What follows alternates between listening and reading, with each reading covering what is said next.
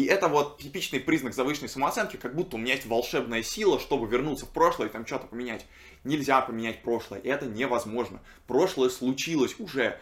И вообще тут можно очень долго спорить о том, что такое счастье. Я скажу лишь о том, что кажется, не обязательно все время быть счастливым.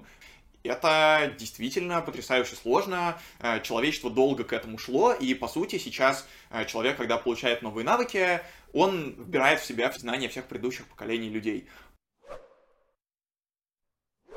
Салют, друзья! Очень здорово, что вы здесь. Я Лев Левицкий. Добро пожаловать на очередной выпуск моего подкаста, где я говорю про свои открытия, про интересные штуки, которые со мной происходят. Сегодня у нас такой вообще невероятно насыщенный выпуск впереди. Мы поговорим на такую непростую тему, как детерминизм, а.к.а. ощущение того, что все, что мы делаем правильно, а.к.а. концепция, что не делается все к лучшему. Я давно-давно-давно думаю над этими всеми вещами. Хотел поделиться с вами сегодня моими мыслями о том, насколько весь этот фатализм и предрешенность э, имеют вообще право на жизнь, какие плюсы и минусы дает эта концепция, если э, к ней обращаться, потому что, как мы понимаем, любая концепция, э, философская, социальная, психологическая, любая концепция — это какие-то правила игры, в рамках которых можно играть, и самое интересное — это как раз выбирать такую игру, чтобы, играя по ее правилам, нам лично, мне лично было интереснее, веселее, прикольнее жить. Вот, это первая тема на сегодня. Я уже сразу видите, как я сосредоточился, потому что очень важно, очень интересно об этом побеседовать. А, вторая тема, которая нас сегодня ждет, это осознанность. Это слово очень часто сегодня вообще произносится, регулярно используется вместе со словом рефлексия, про которое мы поговорим в одном из следующих выпусков, потому что это очень важное э, для меня лично, ну, мне кажется, для мира сейчас в целом понятие. Сегодня остановимся на осознанности.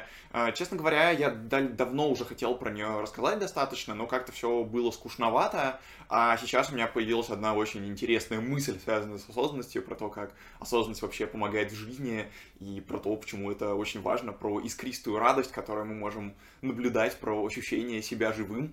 Вот об этом я хочу поговорить. И третья тоже прекрасная тема, не такая большая, как две предыдущие, это адаптивность. Поговорим про адаптивность психики человека, про нейропластичность мозга, про то, почему вообще стоит больше быть уверенным в себе и как наука нам в этом может помочь. Э, не для того, чтобы стать более уверенным. Вот знаете, есть много там книжек, видео о том, как обрести уверенность в себе.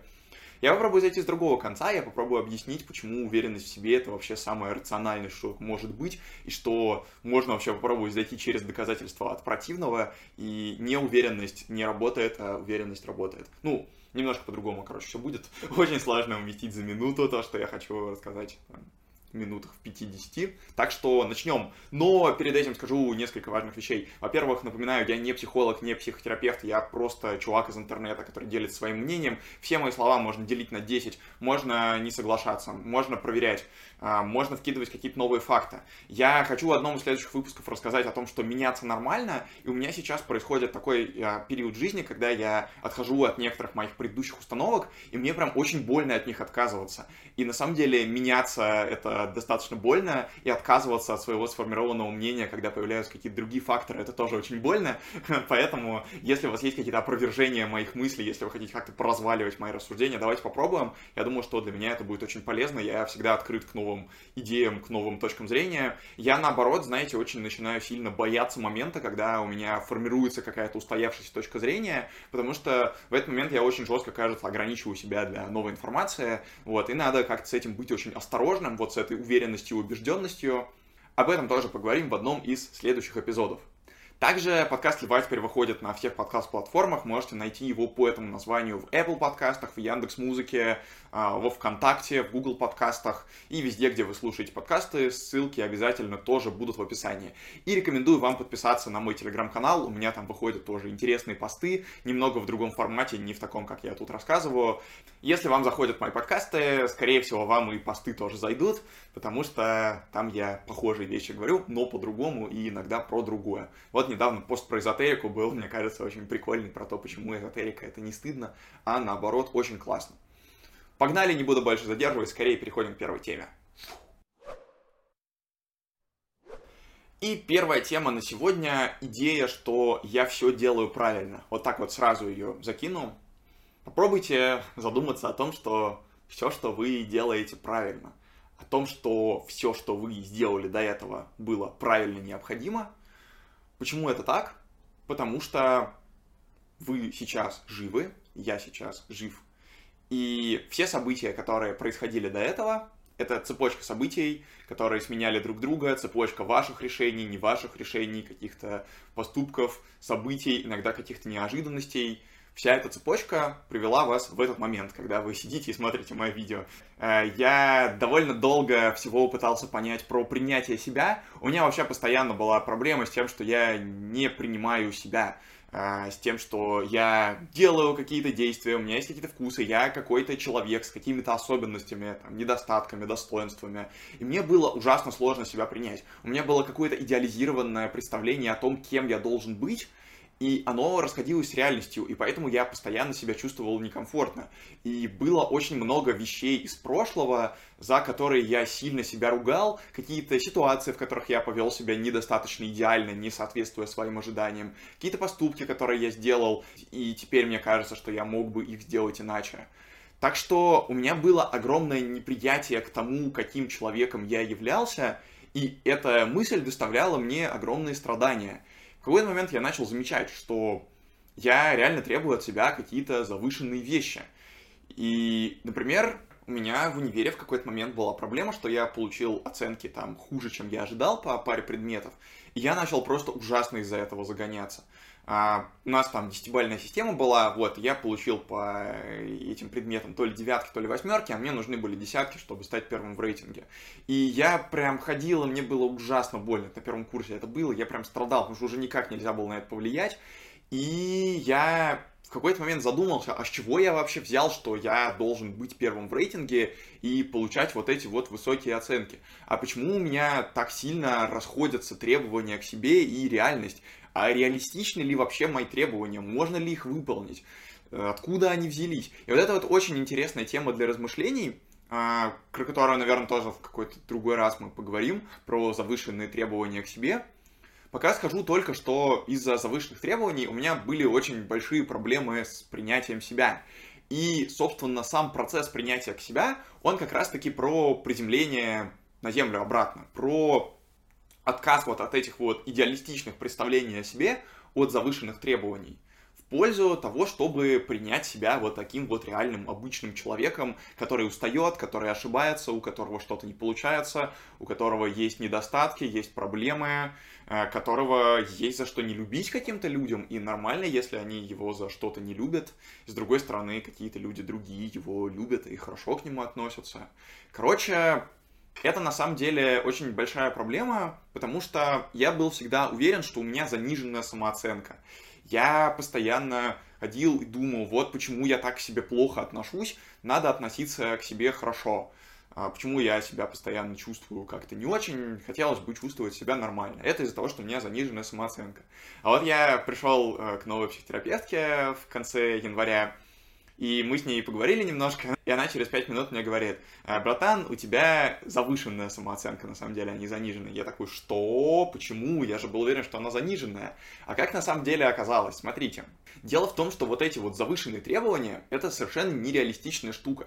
И они как раз возникают из-за того, что самооценка у меня завышенная, и поэтому я думаю, что я весь из себя такой нереальный, мега мощный, супер классный, все могу, могу 24 часа в сутки работать могу миллион в месяц зарабатывать, могу кучу всего быть супер крутым качком, а, привлекательным для женщин, богатым, не знаю, там какие-то бесконечные вот эти вот, знаете, клише, которыми нас, э, которые нам отгружают про то, а, какие требования у нас должны быть, когда мы смотрим вот на людей с экранов. Я просто несколько примеров привел того, как эти требования попадают нам в голову и какими они могут быть. И вот проблема, собственно, в том, что эти требования возникают из-за того, что мы завышенно к себе относимся, из-за того, что я к себе завышенно отношусь, из-за этого я решил, что вот я супермен, поэтому я могу там все десятки получить и стать первым в рейтинге. И более того, это даже, это же требование, это не я могу, это я должен. Э, то есть это настолько завышено, что это не у меня есть возможность, которой я могу воспользоваться. Вот есть норма, и я настолько крут, и я настолько завышенно себя воспринимаю, что я обязан быть выше этой нормы, а никак ниже этой нормы я быть не могу. Короче, вот такая история про завышенную и заниженную самооценку.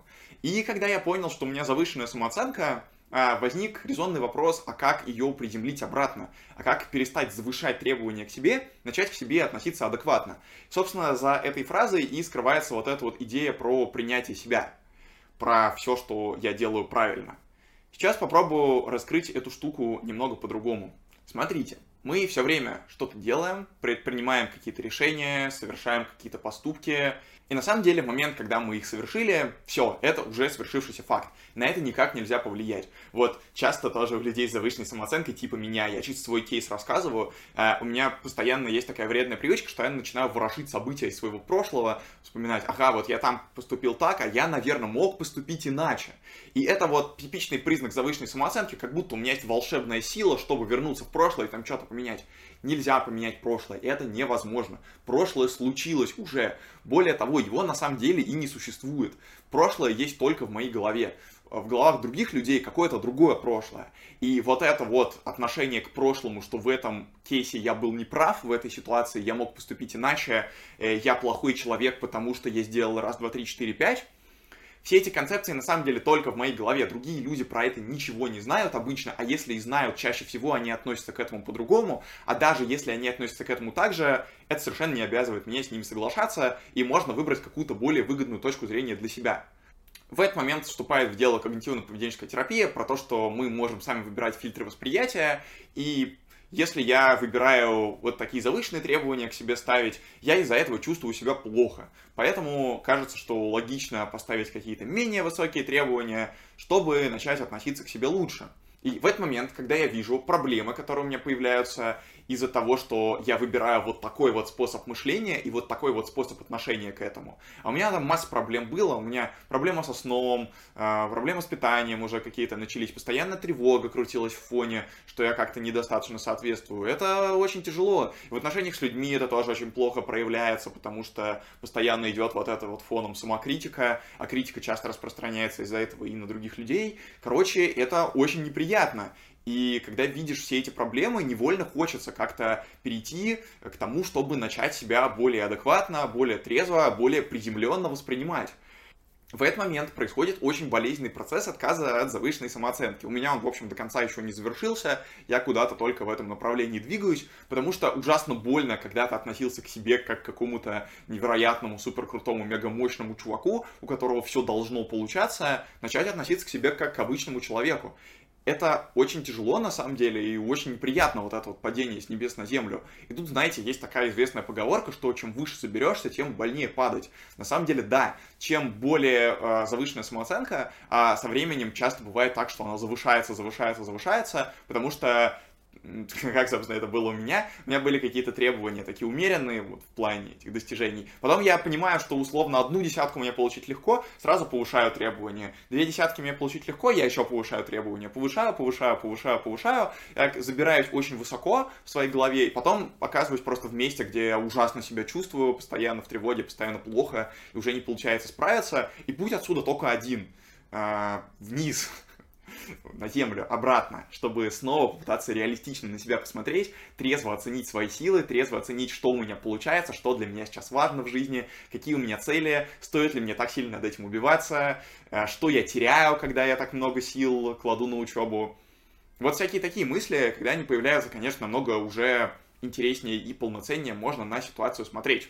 Причем тут идея про все, что я делаю правильно. Она помогает справиться с такой вредной вещью, как самокритика. Я сразу говорю еще раз, я рассказываю исключительно про свой кейс. Э, если у вас похожая ситуация на меня, он может вам подойти. Мы не говорим здесь про людей, у которых, наоборот, вообще нет самокритики, у которых нет этого предохранителя, которые там все могут сделать, вообще за любой движ всегда на все подрываются. Вот. Им, возможно, умеренная критика в голове даже пригодится. Потому что, еще раз, вот это вот критическое отношение к себе — это инструмент. Я хочу вообще отдельно сделать тейк про критическое мышление через пару пару эпизодов, потому что тоже важная вещь, ее там все хайпят, появляются онлайн-курсы по критическому мышлению, все там его пытаются как-то продать, хочется вообще рассказать, что это такое, попытаться порассуждать, поразмышлять.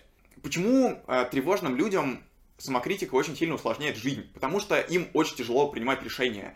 И им очень тяжело жить настоящим в этот момент. Мне постоянно было очень сложно находиться в настоящем моменте, получать удовольствие от того, что со мной что-то приятное происходит, потому что я постоянно загонялся из-за прошлого. Например, э, тоже реальная история, пошли с подругой в кино, собрались там, несколько лет назад, я немножко опоздал, еще билет оказался дороже, чем я ожидал. Вот такой просто уровень у меня был. Тогда, чтобы понимали, вещи, которые могли меня выбить из колеи. Вот. И я из-за этих двух факторов, э, уже когда мы с ней зашли, я все равно чувствовал вину, что я опоздал, я раздражался, что билет стоил дороже, и какое-то время я не мог нормально осмотреть фильм, потому что у меня просто по кругу крутились эти мысли в голове. Хотя вот мы там, с замечательным человеком находились в интересном месте, казалось бы, находить в настоящем и радуйся, но нет. И эта штука, эта самокритика она чертовски портит жизнь, она чертовски все усложняет. И вот момент, когда надо принять решение, ты тоже начинаешь постоянно э, загоняться, думать, вот этот вариант такой, этот вариант секой, а что будет от этого, а что будет из-за этого, а что, если я поступлю неправильно. Начинаешь вспоминать какие-то ситуации из прошлого, когда я как-то сделал, и из-за этого что-то неудачно получилось.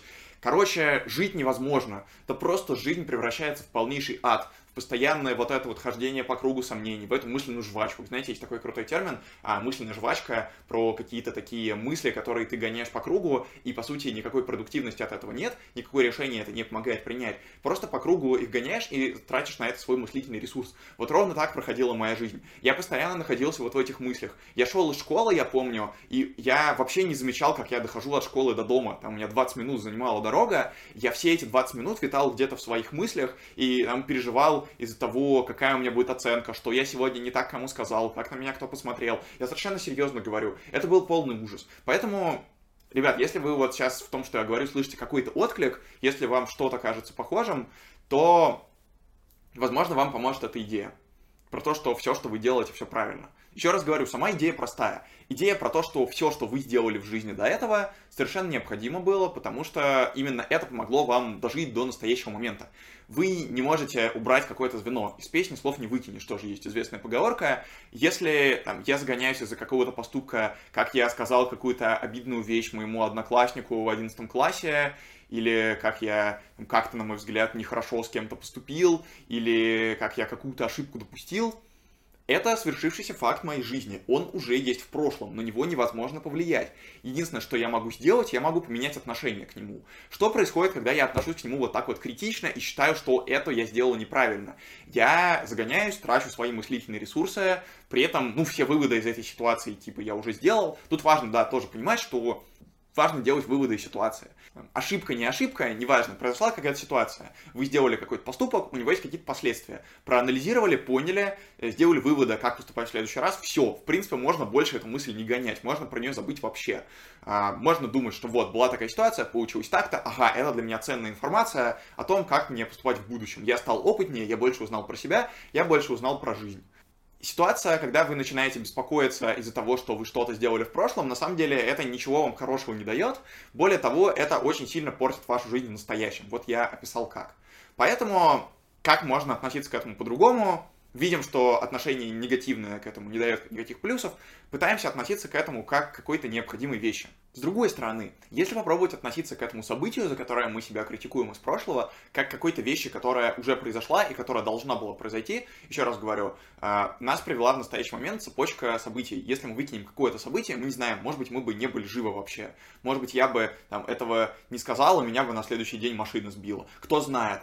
Э, причинно-следственные связи устроены очень странно, все влияет на все на самом деле. Часто бывает так, что причина оказывается следствием, а следствие причиной очень интересная тема тоже для будущего. Поэтому э, мы никогда не знаем, как что на что повлияло. У нас есть только факты. Факты говорят о том, что вот в моей жизни произошли эти события, они довели меня до настоящего момента. И иначе не могло быть. Я не мог поступить иначе, потому что я у себя один. И я в прошлом был вот такой же, как я сейчас, но просто менее опытный. Поэтому у меня не было достаточно информации, чтобы поступить иначе. Я не обладал там достаточными скиллами, может быть, для рефлексии в моменте, для работы со своими эмоциями. У меня было недостаточно опыта. Я был а, младше, я был менее скилловым, у меня было меньше информации. У меня было меньше опыта, я хуже понимал то, как работает мир. Я стал взрослее, я стал опытнее, поэтому больше я не поступаю так, я поступаю как-то иначе. Все, это естественный процесс обучения. Э, мне вообще кажется, что вот эта вот вещь про экспертизу, про опыт, она какая-то очень важная, потому что мы часто предъявляем к себе завышенные требования, когда мы только начинаем какое-то дело. При этом, вот у меня на днях был очень интересный разговор со старым другом, мы с ним давно не созванивались, тут созвонились. Он начал сейчас заниматься торговлей на фондовом рынке, а, покупает, продает валюту. И он а, потерял за несколько месяцев 30% капитала, а, который он изначально на это хотел направить. Вот, я ему там посочувствовал, говорю, что вот грустно, конечно, ну, очень грустно, неприятно всегда терять деньги, особенно с учетом того, что у нас сейчас довольно э, непредсказуемые были события в последние месяцы. Вот, он говорит, что да, конечно, я понимаю, грустно терять деньги, с другой стороны, я отношусь к этому как к данности, потому что у меня просто не было опыта, и с таким опытом, как у меня, потери в первое время неизбежны. Я думаю, да, это очень крутой принцип. Когда у тебя мало опыта, ты совершаешь ошибки, чтобы получить опыт и больше их не совершать. И это звучит потрясающе логично. Просто вдумайтесь о том, что все, что вы сделали раньше, было необходимо. Более того, а, можно сделать такой интересный мысленный эксперимент. Смотрите, вот я такой беру сейчас и начинаю принимать себя вот такого, какой я есть, со всеми моими достоинствами и недостатками, со всеми плюсами и минусами, со всем, что я делал. Вот глажу себя по плечику, как меня тоже моя психотерапевтка научила, и начинаю принимать. А, я думаю, вы согласитесь, что принятие себя, а, принятие себя таким, какой я есть, это самое вообще естественное состояние, самое правильное, которое только может быть. Если мы там посмотрим, например, на психику животных, у них нет никакой рефлексии на тему того, какие они там плохие или хорошие. Они просто себя принимают, просто живут в удовольствии в настоящем, как котики и собачки. Вот я всегда хотел быть котиком, завидую котикам, они могут так вот потягиваться, мурчать, просто им хорошо в моменте. А жизнь человека сложнее, потому что у него есть способность к рефлексии. И вот это вот состояние принятия себя, которое уже осознанно принимается, которое типа, мы принимаем, пройдя через эту вот рефлексию. Это, мне кажется, самое естественное состояние для человека, когда он перестает загоняться из-за прошлого, когда принимает себя таким, какой он есть, когда реалистично оценивает свои способности, свои возможности, начинает предпринимать какие-то конструктивные шаги по улучшению своей жизни. Мне кажется, это супер э, логично, и это вот про самое как раз здоровое и правильное, с одной стороны, нежное и заботливое, с другой стороны, продуктивное, конструктивное отношение к себе, к своей личности, к своей данности, ну, потому что, ну, у меня вот рандомно, у меня какие-то есть гены, поэтому у меня какой-то ресурс есть моего организма. Э, есть смысл начать как-то адекватно распоряжаться этим ресурсом, понимая, какие у него есть достоинства и какие недостатки. Так вот, состояние, когда мы принимаем себя, это самое естественное состояние, самое правильное. И представьте себе, что вот вы сейчас взяли и начали себя принимать, я сейчас взял и начал себя принимать, вот погладил по плечику. И это значит, что все действия, которые были до этого, все мои ошибки, все мои неудачи, все, что я не так кому-то сказал, все, за что я себя ругал, все это было необходимо, потому что в настоящем это привело меня к принятию себя. Значит, принятие себя, по сути, оправдывает себя, потому что э, в момент, когда мы начинаем себя принимать, мы приходим в самое правильное состояние, а значит, все, что было до этого, привело нас к этому самому настоящему моменту, когда мы принимаем себя. Можете еще с этой мыслью поиграть, можете ее как-то погонять. Она, мне кажется, достаточно прикольная.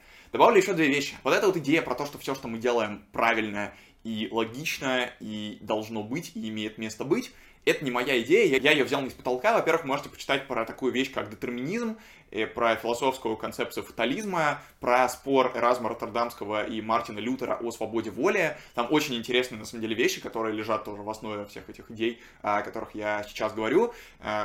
Вот, я это просто облачаю в такую форму, удобную для себя, но на самом деле это давняя философская концепция, и вообще есть такое научное убеждение, что свободы воли нет. Про это философы говорили еще давно, про то, что все предопределено а, с другой стороны, изучением этого занимается и нейробиология. Например, есть такой замечательный эксперимент Либета, который многократно был подтвержден.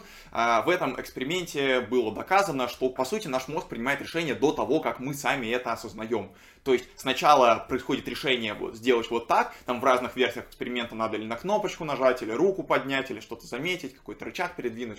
Короче, много раз повторялось. Почитайте подробно, очень интересный эксперимент, э, очень интересная идея сама по себе и научные работы, которые по итогам ее появились. Сначала мозг принимает решение, и только потом мы об этом узнаем и понимаем, что хотим принять это решение.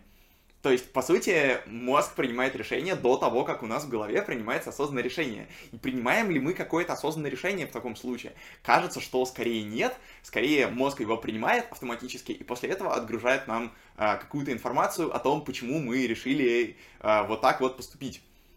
Почитайте про детерминизм, почитайте про эксперимент Либета, вас ждут потрясающие открытия. Там, конечно, есть какие-то вещи еще, которые можно обсуждать, но в целом э, научное сообщество сейчас сходится скорее на том, что свобода воли, конечно, у человека не совсем отсутствует, но ее очень мало. И, по сути, вот все это самокопание — это какая-то ненужная трата ресурсов, и мы сами делаем свою жизнь хуже, а можем ее делать лучше. Вот такой вот подробный рассказ получился про эту тему, ребят, но она правда очень важная. Э, просто рекомендую вам на досуге подумать о том, а что, если все, что вы делали раньше, было правда полезно, правда нужно, правда необходимо. И секрет в том, что мы не сможем никак это проверить, потому что это уже произошло. Но для вас это на самом деле правда, и в момент, когда вы начинаете так к себе относиться, вам, во-первых, намного проще становится со своим прошлым, потому что вы понимаете, что это уже случилось, мы извлекли из этого уроки, э, сделали выводы, все, можно это принять и расслабиться. Получилось как получилось, привело меня в настоящий момент, я живой, у меня есть опыт, все хорошо, могу работать с этим дальше. И вторая вещь — это намного проще принимать решения в настоящем и делать какие-то поступки, потому что если мы делаем что-то сейчас, значит, ну, так и нужно, и потом мы поймем, зачем это нужно, значит, то, что со мной сейчас происходит, это для чего-то необходимо, в будущем станет понятно для чего, и намного проще так относиться к себе в настоящем, намного проще получать удовольствие, намного проще любить себя, лучше к себе относиться, потому что кажется, что это необходимо и правильно. И на самом деле намного проще относиться еще и к будущему, но про это мы поговорим в третьей части подкаста, где пойдет речь про адаптивность. Так что, ребят, возможно, все, что вы делаете, правильно. И все, что я делаю, правильно. Но важно делать дисклеймер, конечно, что это именно для вас, именно для вашей личности, именно для вашей психики. Такая точка зрения полезнее всего. Подумайте об этом. А, вторая темка на сегодня у нас это осознанность, слово, которое сегодня очень часто говорят. А, что такое вообще осознанность? Вопрос очень хороший, а, однозначного какого-то ответа на него нет. Сейчас попробуем с разных сторон покрутить это понятие и понять, как оно может пригодиться в жизни. А, я для себя понимаю осознанность сейчас как э, понимание того, что со мной происходит в настоящем моменте.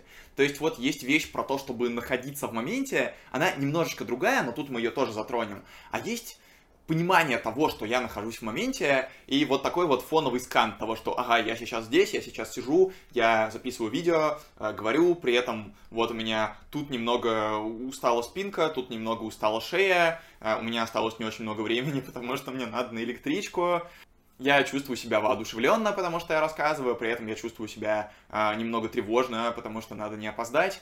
Итак, осознанность это про понимание того, как я себя чувствую в моменте, что со мной происходит, какие факторы на меня влияют. В каком смысле осознанность это как раз-таки ключик к тому, чтобы понять, на основании чего мой мозг принимает решение, то, о чем мы говорили в предыдущей части подкаста.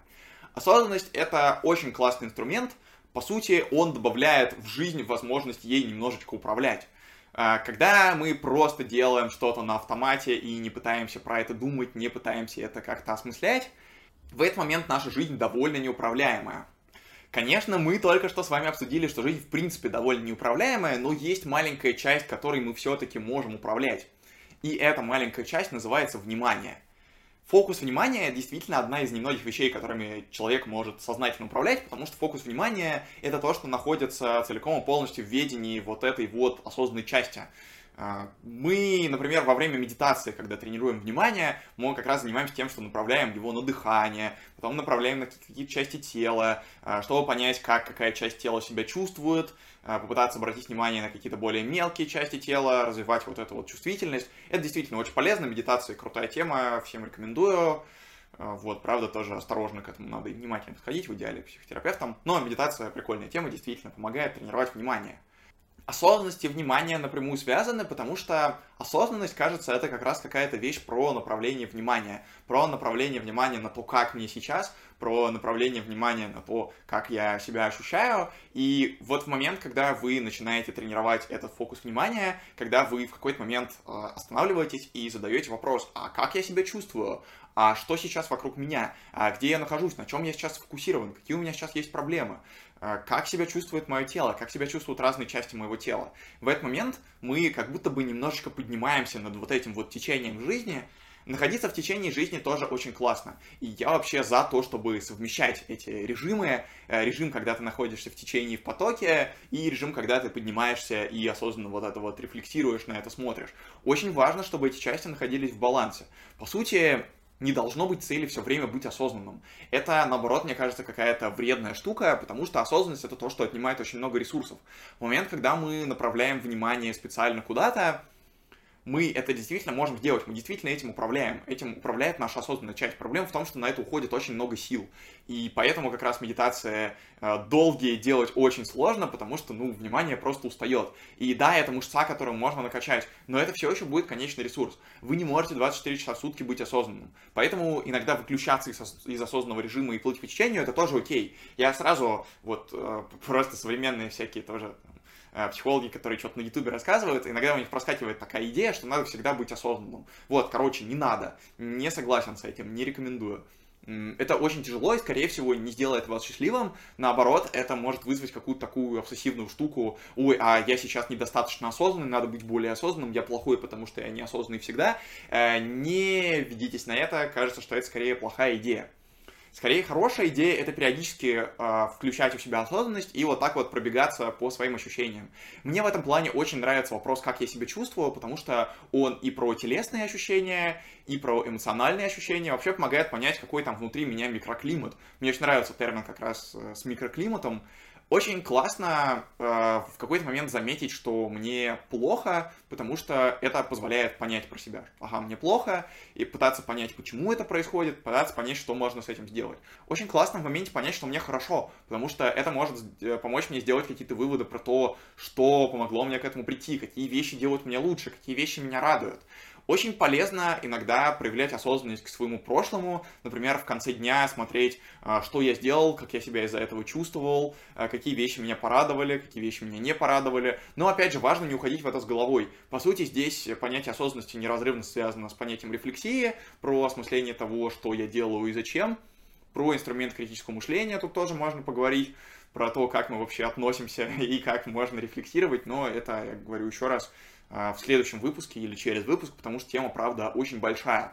Есть еще один опасный миф с осознанностью, который я хочу развеять. Э, есть такая установка, что осознанность это про то, что мне хорошо, и что я делаю только то, что мне хорошо, и мне всегда кайфово, я всегда чувствую себя счастливым. Вот эта вот идея, что надо быть счастливым, э, из западного self-help пришла, из позитивной психологии. Тоже вот я уверен, кстати, что это будет интересно. Напишите, 100% мне кажется, будет интересная тема. Хочу рассказать э, в одном из следующих эпизодов про позитивную психологию, э, про то, почему она работает до определенной степени, и про то, почему нельзя просто сказать себе «я счастлив» и после этого стать счастливым, но при этом до определенной степени это правда работает. Очень интересная тема. Я в свое время был прям супер фанатом позитивной психологии, э, топил за аффирмации, топил за то, что надо с утра говорить себе 10 раз, что я счастливый человек, у меня все замечательно. И опять же, до определенной степени это сработало, но в реальности все оказалось сложнее. Короче, прикол в том, что счастье это довольно необязательная вещь, потому что ну, счастье это довольно редкое состояние. И вообще тут можно очень долго спорить о том, что такое счастье. Я скажу лишь о том, что кажется не обязательно все время быть счастливым. Более того, кажется, что это невозможно, и кажется, что идея, что я всегда должен быть счастлив, на самом деле делает людей несчастными, потому что они смотрят вот на успешных людей, которые там ходят на интервью, э, говорят, ну, будь, будь счастливым, соберись, и они чувствуют себя несчастными, потому что в этот момент они не могут собраться, потому что у них там кредит, ипотека, э, проблемы в одном месте, проблемы в другом. И да, в их жизни есть хорошее, но в их жизни не так много хорошего, как у них. И они не могут собраться, у них не получается просто потому, что у них ситуация такая. Есть люди, у которых тяжелая депрессия, например. У меня в январе-феврале была депрессия, не очень тяжелая, к счастью, я из нее смог выбраться э, благодаря антидепрессантам и терапии. Могу тоже отдельно про это рассказать. Депрессия — это очень тяжело. Э, в депрессии, правда, невозможно быть счастливым. в депрессии действительно все ощущается довольно беспросветно и тяжело, и когда ты слышишь «соберись и будь счастливым, э, будь осознанным», в этот момент становится довольно сложно, и ты чувствуешь себя только более несчастным, потому что ты понимаешь, как сильно в этом завяз, что у тебя вообще это не получается, что ты не можешь стать счастливым, не можешь щелкнуть пальцами и стать счастливым. Вот это а, довольно опасная штука, хочется ее развеять и сказать вам, ребят, можно не быть счастливыми все время. Я абсолютно хочу легитимизировать то, что иногда нам плохо, иногда мы чувствуем себя плохо.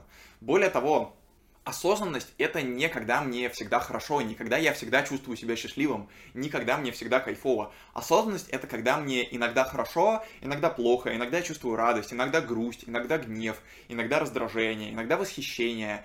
И в этот момент я чувствую себя живым, когда я ощущаю в себе эту живую эмоцию.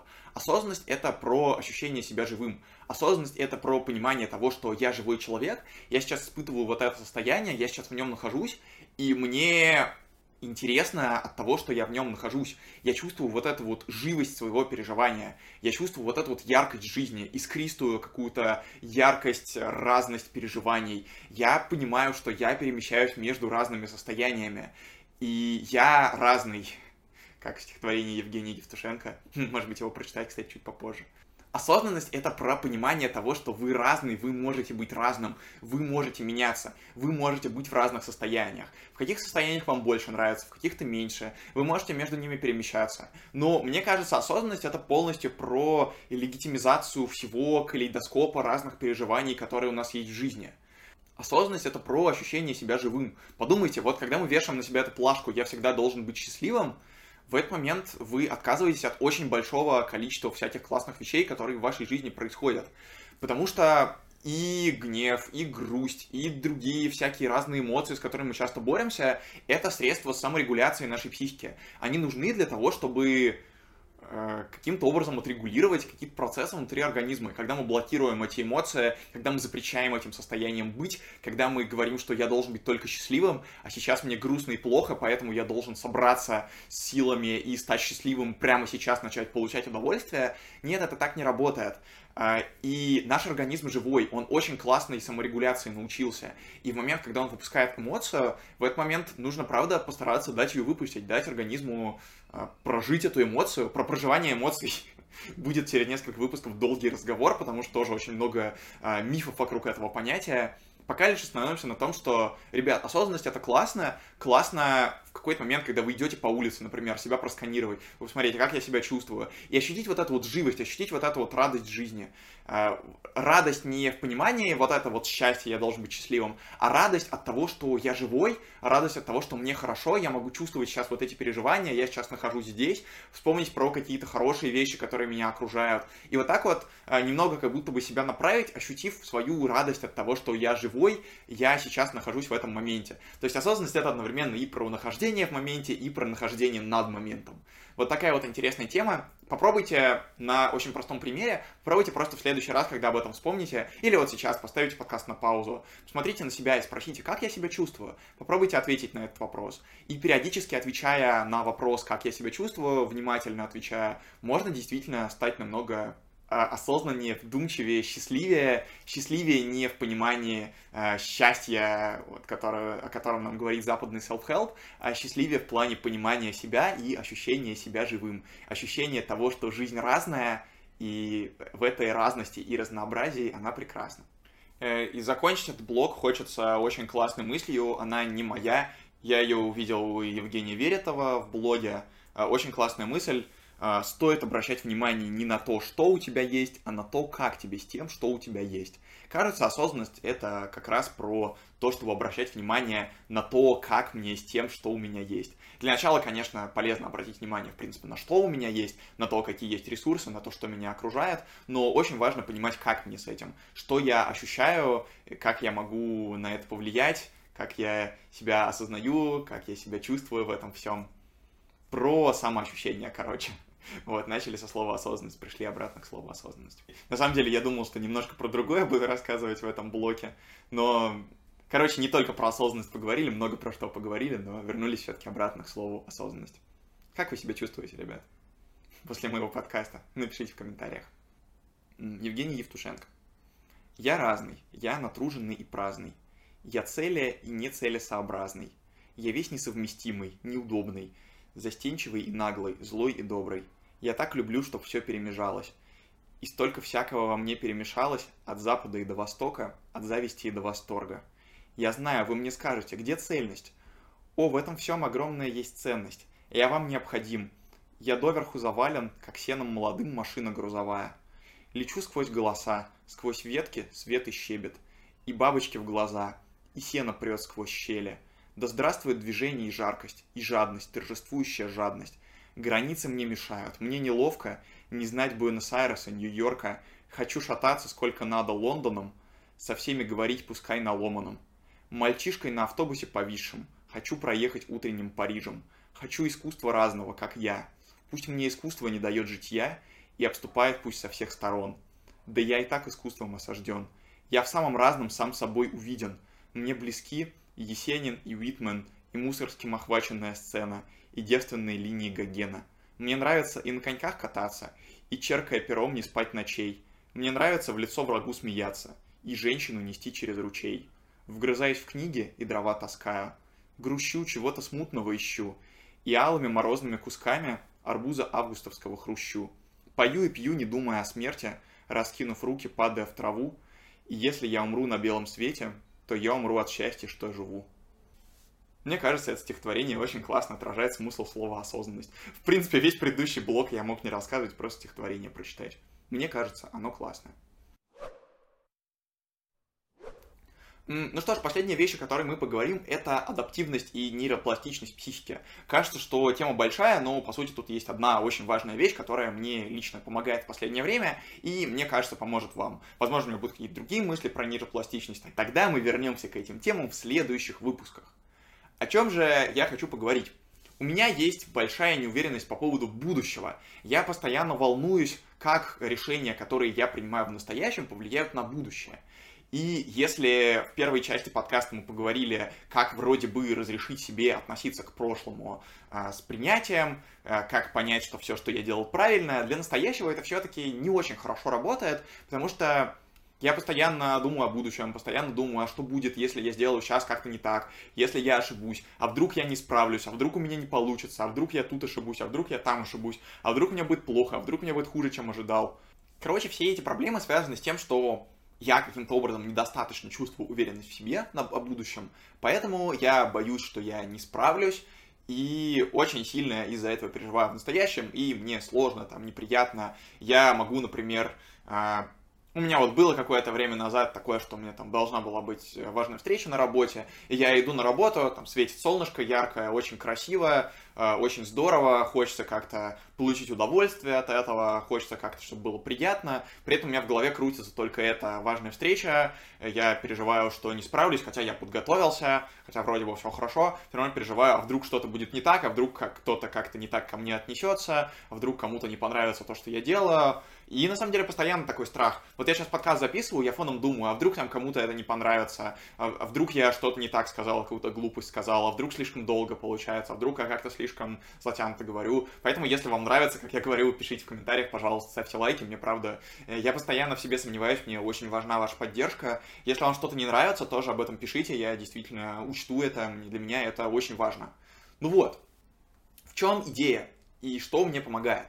Дело в том, что человеческая психика очень круто адаптируется к новым ситуациям. По сути, мозг человека — это, как мы знаем, средство для выживания, которое должно обеспечивать выживание и продолжение рода. А очень важно для продолжения рода и для выживания, э, чтобы человек мог справляться с разными всякими новыми ситуациями даже если человек не был в такой ситуации, чтобы он мог быстро разобраться, быстро обучиться. И вообще у нас психика очень сильно завязана на обучении человеческое. А, как мы понимаем, у нас э, процесс обучения, процесс становления человека взрослым занимает очень много времени, в отличие, например, от животных, именно потому, что у нас есть достаточно а, большой набор навыков, и я говорю сейчас не про образование, которое у нас в школе, а, например, просто про развитие тела, про физические навыки, про какие-то штуки типа ориентации в пространстве, про то же самое критическое мышление, э, которое у людей развивается с возрастом. Э, я говорю сейчас не про знания, которые мы получаем в школах, я даже скорее говорю про то, что у человека вот такой большой период, когда э, дети остаются детьми, И, по сути, у первобытных людей этот период тоже был уже намного дольше, чем у животных и там дети обучаются на каких-то играх чему-то, после этого они могут уже участвовать во взрослой организованной деятельности, и на самом деле э, люди еще даже в первобытное время были способны к очень сложной организованной деятельности, э, которой не способны животные. Именно поэтому как раз человечество и смогло развиваться дальше, поэтому смог развиваться научно-технический прогресс, когда там, например, был э, переход от охоты э, к земледелию и скотоводству, вот это вот, например, очень сложный процесс, который длился сотни, в каком смысле даже тысячи лет, это действительно потрясающе сложно. Человечество долго к этому шло, и по сути сейчас человек, когда получает новые навыки, он вбирает в себя знания всех предыдущих поколений людей. Поэтому как раз-таки очень важно, чтобы психика человека была очень пластичная, очень адаптивная, чтобы она очень круто усваивала новую информацию, чтобы она могла обучаться на опыте, потому что, еще раз говорю, это супер важно для того, чтобы обеспечивать выживание. Это прям критически важно. Э, знаете, кстати, очень прикольно там вспоминать про себя в прошлом, с какими сложными ситуациями вы справились. Да, там, возможно, вам кажется, что вы где-то налажали, как-то ошиблись, что-то не то сказали, это не так важно. Главное, что вы справились. Например, есть очень большое количество сложных вещей, которые люди базово не умеют. Вот есть, например, такая вещь, как печать на компьютере, ее надо освоить вообще-то. Э, есть там такая вещь, как э, летать на самолете и ориентироваться в незнакомом городе. Этому тоже мы всему учимся. Мы учимся читать, мы учимся писать, мы учимся общаться с людьми, мы учимся работать, мы учимся э, познавать нашу конкретную сферу, мы учимся учиться на самом деле в университете.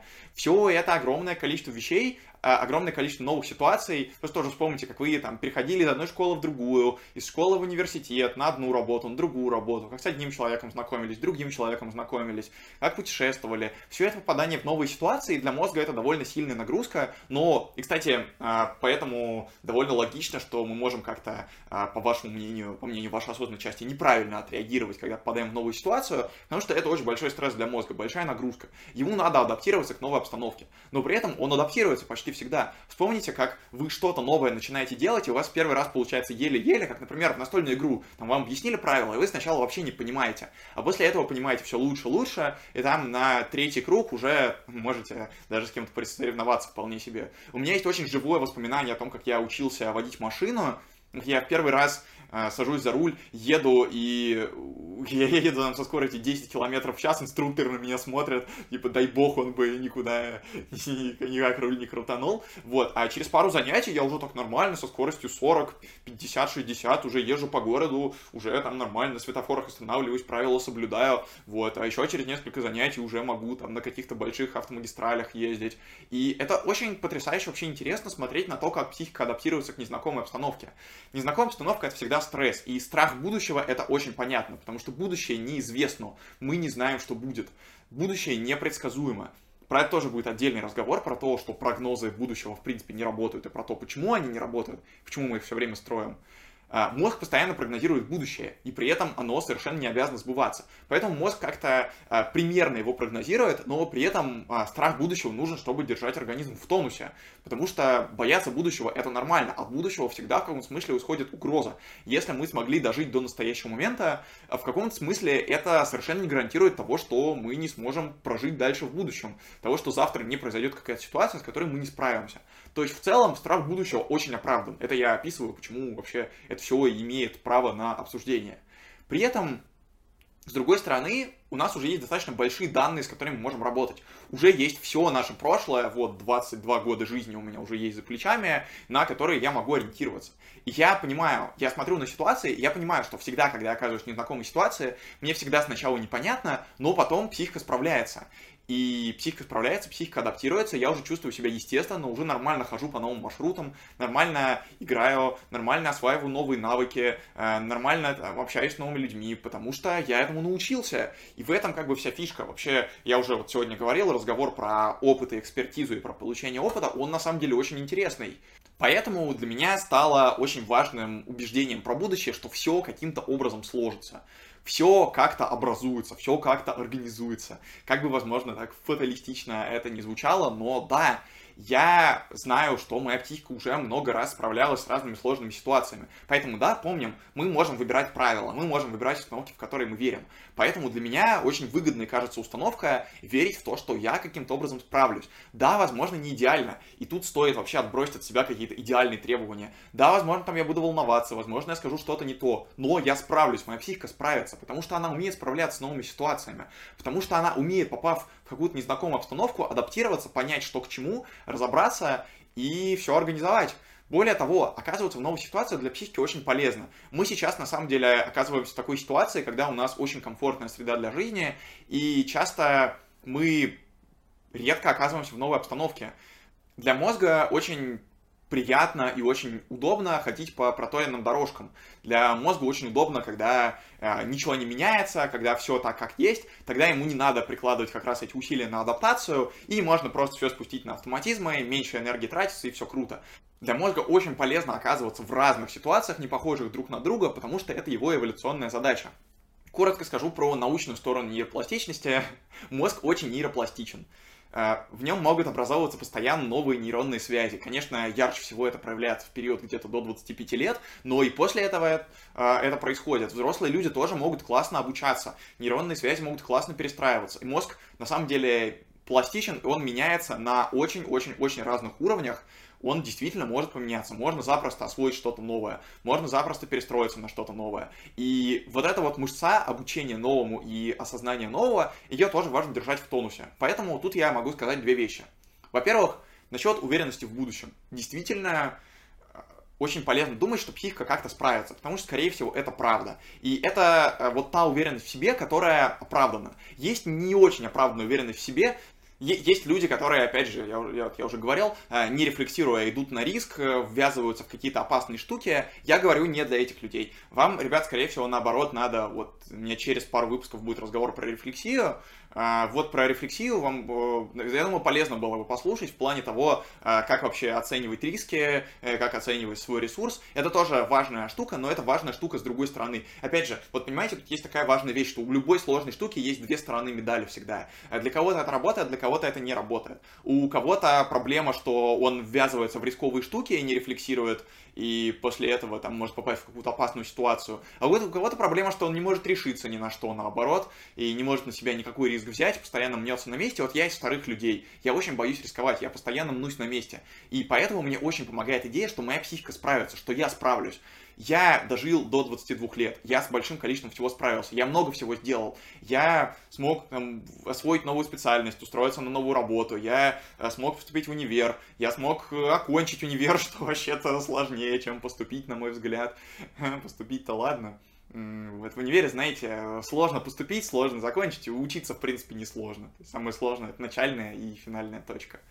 Я был в большом количестве разных ситуаций. Если вы посмотрите на разные ситуации, в которых вы были и с которыми вы справились, поверьте, вас сильно поднимется самооценка в этот момент. Вы поймете, что вы много можете, что вы можете справляться с разными сложными новыми ситуациями. Вот. И с другой стороны, с другой стороны, очень полезно попадать в разные новые ситуации. Э, полезно там попробовать новым видом спорта заняться, по новому маршруту сходить, в новое место съездить, новую штуку какую-то попробовать изучить, потому что это поддерживает в мозге нейропластичность. Это поддерживает вот эту вот способность адаптироваться к новому если вы будете у себя развивать вот эту вот способность быстро изучать новое, быстро разбираться в новой проблеме, Э, как-то систематизировать свои знания после этого, быстро осваивать новые навыки, вот это вот вам поможет и подкрепит еще сильнее вашу уверенность, потому что у вас будет более развит вот этот вот навык адаптироваться к новому. Поскольку он будет более развит, у вас будет еще больше уверенность в будущем, потому что вы будете уверены, что вы не просто полагаетесь на то, что вы в прошлом решили какие-то ситуации, значит, в будущем вы тоже их решите. Вы еще и прокачиваете в себе эту особенность адаптироваться к новому. А значит, к следующим новым ситуациям вы сможете адаптироваться еще круче со временем все переходит в автоматизмы. Со временем вот сначала все сложно, нужно все делать очень вдумчиво, чтобы в этом разобраться. Потом мозг постепенно переводит большую часть этого на автоматизмы, когда он уже это изучает. И это, как вы понимаете, и хорошо, и плохо. Это хорошо, потому что вы не тратите лишнюю энергию и можете что-то делать спокойно, достаточно хорошо на автомате, но в каком смысле это и плохо, потому что вы теряете какую-то радость от осознанного погружения в это. Поэтому мне иногда очень нравятся какие-то вещи, которые я делаю на автомате, сделать прям осознанно. Прям очень осознанно поесть, например, э, чувствуя вкус каждого кусочка. Еще раз говорю, это очень трудозатратно, не надо это делать постоянно, возвращаясь к теме про осознанность, но иногда это очень прикольно поделать. Так что важно помнить, что вот вы сейчас осваиваете какое-то новое дело, потом оно у вас перейдет в автоматизмы, и очень интересно заглянуть под эти автоматизмы, возможно, под какими-то новыми углами, что-то с новой точки зрения попробовать на это посмотреть. Вот я уже говорю, да, когда позиция сформировалась, это очень опасно, потому что, по сути, э, формируются автоматизмы, и вы начинаете на входящую информацию реагировать, исходя из тех фильтров восприятия автоматически, которые у вас сформировались. Поэтому важно ставить под сомнение фильтры восприятия, важно пр пробовать новые фильтры восприятия. Это действительно то, что очень нужно. И еще одна очень важная вещь, которую нужно сказать, на адаптацию всегда нужно время.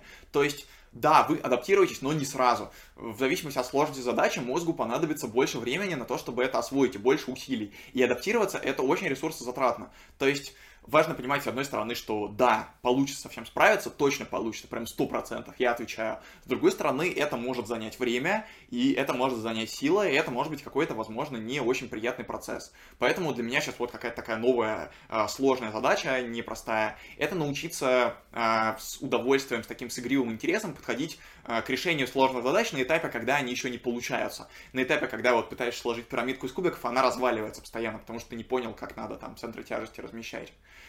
Короче, тема с нейропластичностью очень крутая. Пробуйте, помните про то, что ваш мозг пластичен, и он действительно, скорее всего, вас выручит, скорее всего, поможет вам вырулить из трудной ситуации. А если эта ситуация произойдет, и мозг на ней обучится еще сильнее, значит, в будущем вы станете еще опытнее. Поэтому время работает на вас, и сложные ситуации тоже работают на вас. Адаптируйтесь, у вас все получится. На этом все. Спасибо большое, что были со мной. Мне кажется, очень такой интересный, тоже насыщенный выпуск получился. Большие темы затронули. Обязательно ставьте лайк, если вам понравилось. Это очень важно для меня, правда, очень важно. Это меня поддерживает, подбадривает.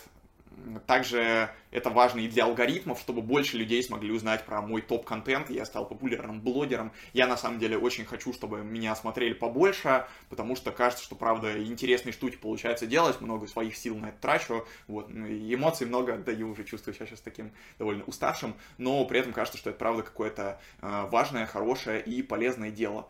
И с другой стороны, э, также пишите комментарии, потому что я всегда учитываю обратную связь. Э, если есть какие-то темы, про которые хочется послушать, или есть какие-то вопросы к тому, что я сказал, хочется с чем-то поспорить, э, пишите, потому что для меня, еще раз говорю, это очень полезно, всегда к этому прислушиваюсь. Также мой подкаст может слушать на всех подкаст-платформах. Э, на Яндекс Музыке, ВКонтакте, в Apple подкастах, в Google подкастах, везде, где вы слушаете подкасты, вбивайте название «Подкаст Льва» и наслаждайтесь э, общением со мной, когда вы, например, в дороге, когда гуляете, когда моете посуду, это всегда может быть очень приятно. Также, если у вас есть друзья, которые тоже интересуются психологией, поделитесь с ними моим подкастом, вам точно будет о чем поговорить, мне кажется, я такие интересные вещи вкидываю, которые было бы круто обсудить. И что еще сказать-то? Что еще сказать-то? Спасибо большое. Кстати, если вы хотите поучаствовать в челлендже про э, страшные дела, про то, чтобы делать страшное, сталкиваться со страшным, о котором я говорил в предыдущем эпизоде, собственно, э, еще не поздно, можете э, мне написать, там мы, возможно, уже начнем, но, скорее всего, будет возможность присоединиться. Если нет, я скажу, когда там, возможно, будет следующий набор. И если да, и места еще останутся на тот момент, то можно присоединиться, напишите мне. Вот там уже у нас очень такая приятная группа собирается, очень такое доверительное сообщество, будем сталкиваться со страхами, а о том, почему полезно сталкиваться со страхами, смотрите предыдущий эпизод. И вообще, пока ждете следующий выпуск, поглядите другие мои выпуски, если еще не смотрели. Там, правда, много всего полезного и классного. И, возможно, к этим темам мы еще будем возвращаться, я на них уже ссылаюсь. Так что смотрите, слушайте меня. Спасибо большое, что слушаете, безумно ценно от этого. До встречи в следующем выпуске. Всех люблю. Пока-пока. Хорошего вам дня, хорошей недели, хорошего всего будьте осознанными, но не обязательно всегда, и радуйтесь жизнью. Радуйтесь тому, что вы живы и чувствуете себя живыми. Пока-пока.